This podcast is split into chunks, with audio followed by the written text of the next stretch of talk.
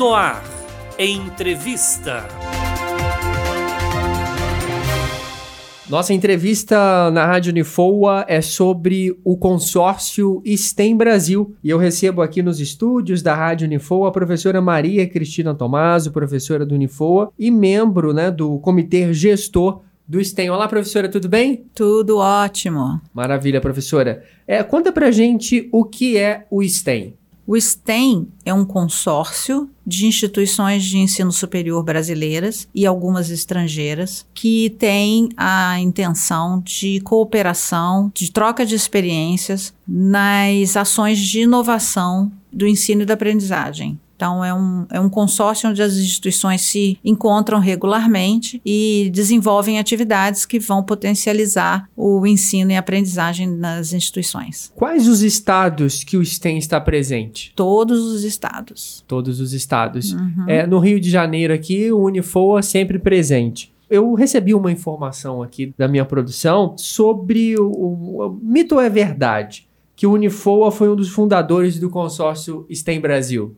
É verdade, é fato. É fato. Que o Unifoa, desde 2013, nos primórdios das intenções de criar o STEM Brasil, que foi capitaneado pelo professor Fábio Reis, da Unisal, em Lorena, um professor muito inovador, muito insatisfeito com as condições tradicionais do ensino. Ele buscou instituições no exterior, levou muitos professores para isso e, na ocasião, eh, num evento institucional internacional, ele encontrou com a reitora na época do Unifoa e eles, junto com outras três instituições, idealizaram a criação do consórcio.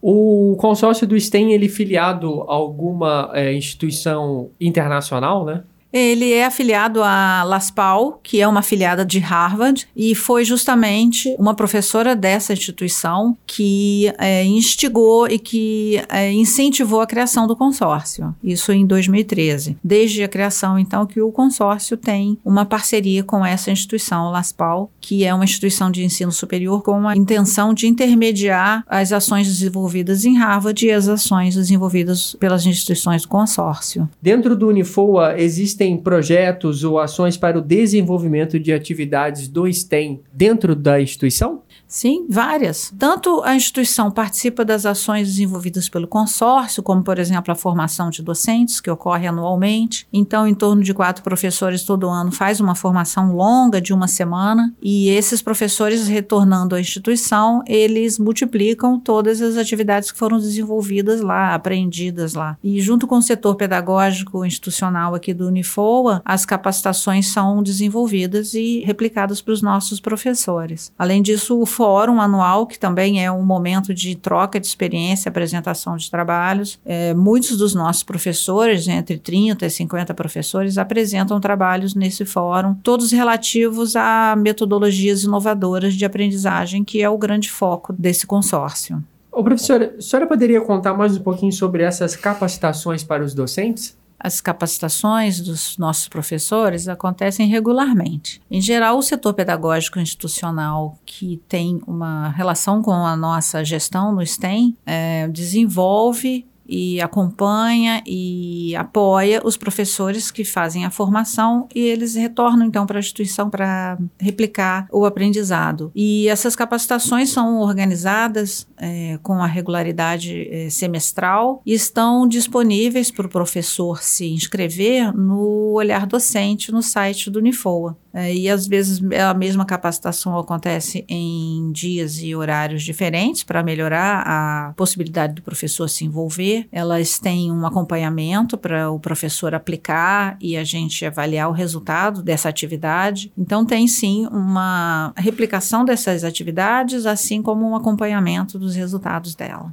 Professora, é, como essas capacitações vão impactar o ensino dos estudantes do Unifoa? A gente espera que muito positivamente, porque os professores eles são transformados quando eles se envolvem nas ações é, desenvolvidas pelo STEM. Primeiro, eles entendem que a possibilidade de mudar, de tornar a sala de aula um ambiente mais acolhedor, mais é, diversificado e realmente transformador é, é muito facilitado e o professor entende que isso é feito é, a partir da capacidade da sua criação, da sua capacidade de gerar novos recursos e, além disso, o apoio entre todos os professores também nos fortalece. E certamente isso impacta na presença do aluno, no interesse dele em participar da atividade e, obviamente, no aprendizado, porque, assim como a metodologia ativa tem no seu nome, o aluno é o protagonista das atividades da sua própria aprendizagem. E esse é o foco das ações do STEM.